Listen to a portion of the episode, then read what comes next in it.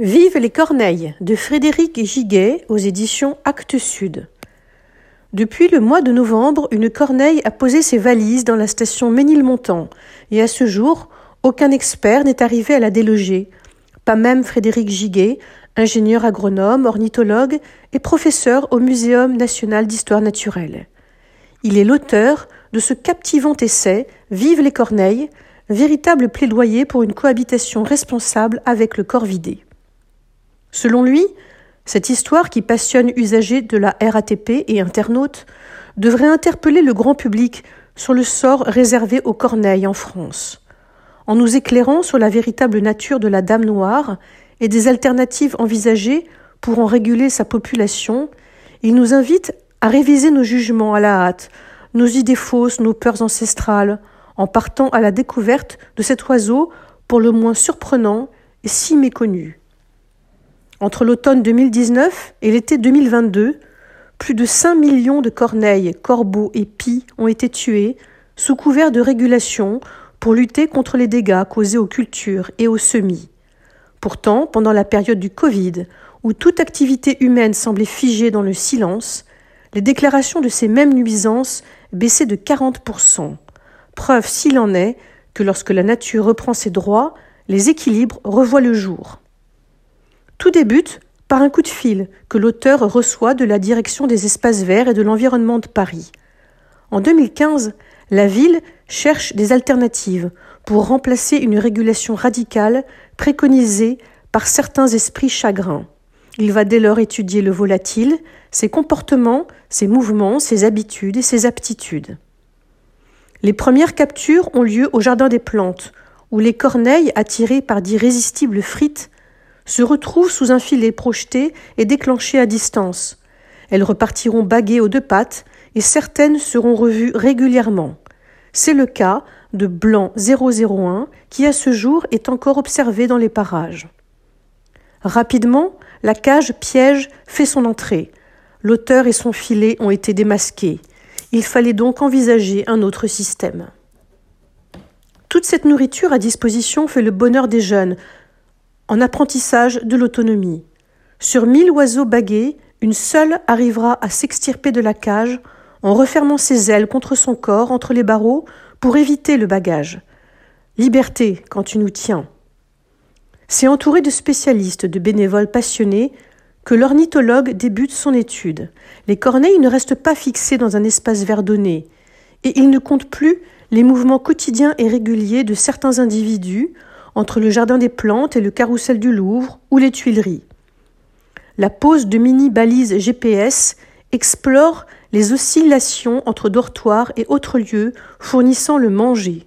Le Forum des Halles ou la Porte de Choisy sont aussi d'excellents spots de repérage.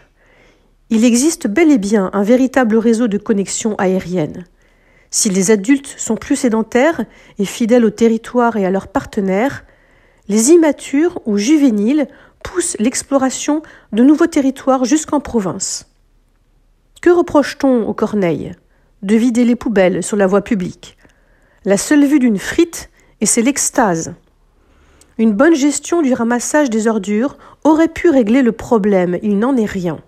La faute est rejetée sur l'animal, pourtant expert en tri sélectif.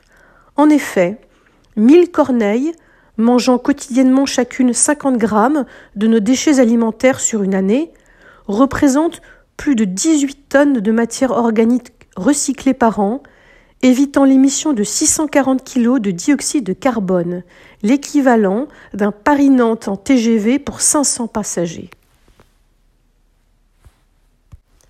Raffolant des larves de hannetons ou de vers, les corvidés retournent bon nombre de pelouses certes vivantes mais dégradées, des filets ornent les jeunes plantes pour les protéger. Une fois de plus, l'auteur s'interroge sur de nouvelles procédures afin d'éviter ces spectacles désolants. En décidant de ne plus tondre les pelouses dès la fin de l'été, il remarque alors la diminution nette des arrachages. Acceptons les pelouses urbaines plutôt que des grines de golf dénaturées. Laissons le sauvage regagner du terrain. Nous aurons tant à y gagner. La psychose envahit les esprits. Régulièrement, fin mai, début juin, La mairie de Paris reçoit des appels dénonçant des attaques sur des passants. La conclusion de Frédéric Giguet est sans appel. Un oiseau menaçant, c'est une corneille qui défend une nichée ou un poussin tombé du nid trop tôt. Ce n'est en aucun cas un oiseau pris de folie, n'en déplaise aux chasseurs, qui alimente ineptie et propage à tout va des légendes rurales absurdes. Les préjugés sont tenaces sur cette élégante dame noire. Comme tout être vivant, il existe quelques individus déviants. En éduquant l'oiseau à l'aide d'une pédagogie sans maltraitance, L'individu imprégné est alors relâché et n'aura plus peur des humains. Un conseil, si un jour vous croisez la route d'un corneillon tombé du nid, mettez-le à l'abri des voitures, pas loin des parents. Dernier recours, s'il est mal en point, amenez-le à Maison Alfort. Mais le mieux sera de le laisser tranquille. La nature se charge elle-même de ses occupants. Entre jardinier en chef des Tuileries, fauconnier et l'auteur lui-même, la cohabitation se fait en bonne intelligence, même si les tensions sont palpables. S'entendre sur la marche à suivre pour éviter de tuer des corneilles au lieu de les réguler naturellement et sans heurts est complexe. C'est ici que l'étude de Frédéric Giguet revêt tout son sens. Certaines infractions sont commises puis dénoncées. La roue tourne comme la terre. Les corneilles peuvent désormais prendre un bain de soleil aux Tuileries sans craindre pour leur vie les intéressés finissent par comprendre qu'il faut gérer les sources de nuisances et non les oiseaux. En analysant la composition chimique de leurs plumes, une évidence s'impose. La corneille est une voyageuse, et la mobilité des jeunes est telle que les tuer pour préserver les parcelles s'avère une solution temporaire et illusoire. Il faut donc changer de paradigme. Nos voisins suisses font le même constat. Leurs solutions basées sur les régulations sont sans fin. La frustration est croissante du côté des agriculteurs. Il s'agit donc de dénicher rapidement de nouvelles solutions agronomiques face aux dégâts des oiseaux sur les cultures. Et pourquoi ne pas enrober les semences, les colorer selon leur goût, mettre les semis sous couvert, détourner l'attention? Les ornithologues prennent conscience que le maïs reste très apprécié du corvidé. Pas étonnant qu'en Bretagne, la population de Chouka des Tours se régale de cette céréale pendant l'hiver et qu'il déterre les plantules au printemps. La cantine est ouverte et le cercle est vicieux. La présence d'ensillages à ciel ouvert attire l'oiseau toute l'année. Nul n'ignore que les animaux véhiculent des virus potentiellement dangereux pour l'homme et autres espèces animales. C'est le cas du très virulent H5N1, apparu en Chine en 2004. En octobre dernier, un majestueux ours polaire du nord de l'Alaska a succombé au virus, dont la souche actuellement en circulation est hautement pathogène. Une première désolante. Les virus sont transmissibles et provoquent d'innombrables décès. Nous pouvons rayer de la liste de nos préjugés que la corneille en soit porteuse. Il n'en est rien. Après analyse de son sang, il apparaît que l'oiseau n'est pas amplificateur et que le risque est nul ou presque. La veille sanitaire continue sur la dame noire, espèce mal aimée. Le renard et le blaireau sont déjà des victimes abusives de telles croyances. Rien ne sert de rallonger la liste des méfaits, des faux savoirs. La corneille a de la mémoire et peut être rancunière. Quoi que fasse l'auteur, en déambulant dans les allées du jardin des plantes, L'alerte bruyante est donnée, le comportement d'alarme est déclenché. À force, il est connu cette main, avec ses filets, ses bagues et sa cage piège. Un couple nicheur donne l'alerte. Même recouvert d'un masque Covid, ses branle-balles combat dans les airs. En se déguisant et modifiant sa silhouette, son allure, sa démarche, déguisé d'une casquette et de lunettes, miracle, l'humain passe inaperçu. Mais en enlevant le tout, il ne faut pas plus de dix secondes pour que les bruissements d'ailes claquent bruyamment dans l'air parisien.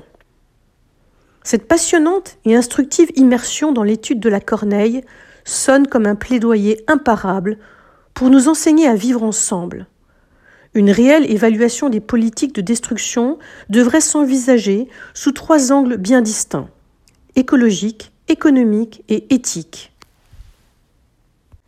De jeunes corneilles parisiennes aiment partir en Normandie le temps d'un week-end pour revenir au bercail. À l'échelle locale, tuer des jeunes voyageuses ne réduit pas les dégâts. Seule une régulation massive à grande échelle nationale serait susceptible de faire baisser l'effectif. Nul besoin d'en arriver à de telles extrémités. De plus, le coût de régulation est exorbitant. Une estimation de 16 millions d'euros face aux 5 millions d'euros de dégâts imputés aux corneilles. Éthiquement, enfin, il est plus que temps de prendre en compte la souffrance animale. Une réflexion collective s'impose. À l'heure de la sixième extinction de masse et en pleine crise de la biodiversité, que penser de l'éventuelle destruction d'un million d'individus? Pour pousser les élus à changer de mentalité, nous devons tous nous sentir concernés. En croisant le chemin d'une corneille baguée, vous pouvez aider. Le programme de recherche à l'origine de cette initiative et de cet ouvrage est particulier fédérer une communauté d'observateurs bénévoles sans lesquels les travaux ne verraient pas le jour.